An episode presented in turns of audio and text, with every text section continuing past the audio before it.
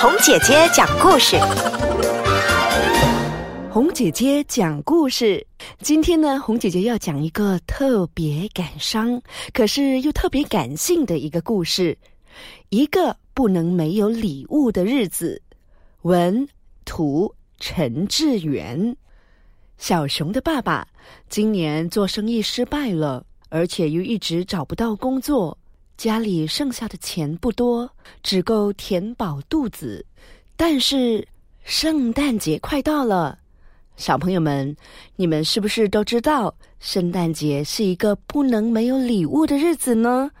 大家都在期待着圣诞老公公给他送的礼物，爸爸妈妈、家人给他送的礼物。唉，这真的是一个不能没有礼物的日子啊！熊妈妈数着家里剩下的钱，对熊爸爸说：“我们的钱要留下来过冬，不能买圣诞礼物给小孩子了。”嗯，这个时候小朋友们都不知道，原来家里的经济状况出现了问题。圣诞节的前几天，熊妈妈用小熊穿不下的旧衣服。做了一些圣诞节的吊饰，熊姐姐、熊哥哥纷纷来帮忙布置窗户，把吊饰粘在玻璃上，希望圣诞老公公一眼就可以看到他们家。下午的时候，熊爸爸戴上帽子出门了，准备找几根树枝为家人做一棵圣诞树。熊爸爸在圣诞树上绑满了吊饰，而且还撒上了好多的白面粉，哈哈，看起来呢就像是真的下雪一样，挺漂亮的。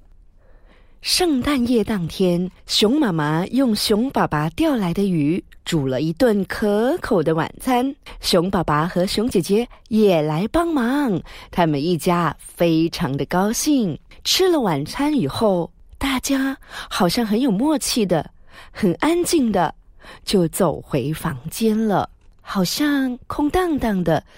大家都在等待着什么呢？小熊躺在床上，翻来覆去，翻来覆去，就是睡不着。他要熊爸爸讲几个圣诞节的故事。小熊啊，听完了故事，对熊爸爸说：“圣诞老公公。”每年都给我们送礼物，今年呢，他一定也不会忘记的。圣诞节的早晨，柔和的阳光穿透薄薄的玻璃窗，照进了屋子。照在圣诞树下的是什么东西呢？各位大朋友、小朋友，你们觉得圣诞树下到底会不会有礼物？而圣诞老公公？有没有看到他们家？有没有送上礼物给他们呢？稍后回来的时候呢，我们一起来看看到底有没有收到礼物哦。各位大小朋友，就在圣诞节的这一天，哈哈，照在圣诞树下，竟然有五个大小不同的礼物哦！哈哈，第一个起床的是小熊。有礼物，有礼物，有礼物！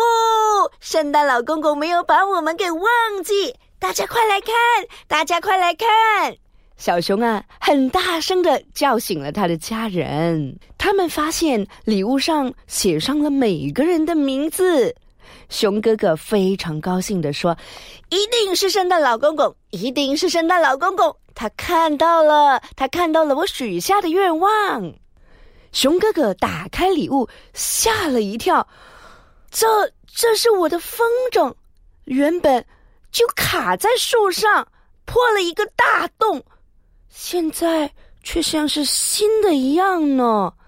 哎，圣诞老公公怎么知道我我很想念我的风筝呢？熊姐姐的礼物是。她去公园荡秋千的时候，忘了带回家的雨伞。她兴奋地说：“哎，圣诞老公公怎么会知道我好想念我自己的伞哦？现在圣诞老公公把它送回给我了，谢谢圣诞老公公，谢谢。”熊妈妈的礼物是什么呢？熊妈妈的礼物是最心爱的衣服上一颗掉了的纽扣。熊妈妈捧着这一颗纽扣，就像那是珠宝似的。熊爸爸的礼物是他去捡树枝时被风吹走的帽子。他惊讶地说：“圣诞老公公是怎么找到的呀？明明就是被风吹走了呀！”小熊的礼物是他最最最最喜欢的棒球手套，擦得又干净又明亮，哎呀，像是新的一样。熊姐姐发现了一件怪事：圣诞树下有许多的小脚印，啊，一定是昨天晚上圣诞老公公送礼物的时候不小心留下来的。可是脚印怎么那么小啊？熊爸爸看了小熊一眼，说：“这个圣诞老公公大概是个小矮人吧。”哈哈哈哈哈。熊妈妈笑着说：“ 这样看来，他不是圣诞老公公，应该是圣诞小小孩喽。”一整天，大家都在谈着神秘的礼物，神秘的圣诞小小孩。阳光照红了每个人的脸，暖和了每个人的心。这些旧礼物使他们想起了一些美好的回忆，度过了一个最最最特别的圣诞节。小朋友们、大朋友们，你们收过最特别的圣诞礼物？有哪一些呢？而哪一些又是你会想起很多很多很多的事情呢？这些美好的回忆都藏在一个不能没有礼物的日子。这些特别的礼物啊，真的是会让我们讲一辈子呢。不知道你要不要跟我分享你最特别的礼物呢？如果你愿意的话，你可以把你的留言写下来，这样子呢，红姐姐就知道你最特别的礼物是什么呢。而且红姐姐也会告诉你我最特别的礼物是什么。好了，那下个星期呢，红姐姐再给你讲不同的故事哦。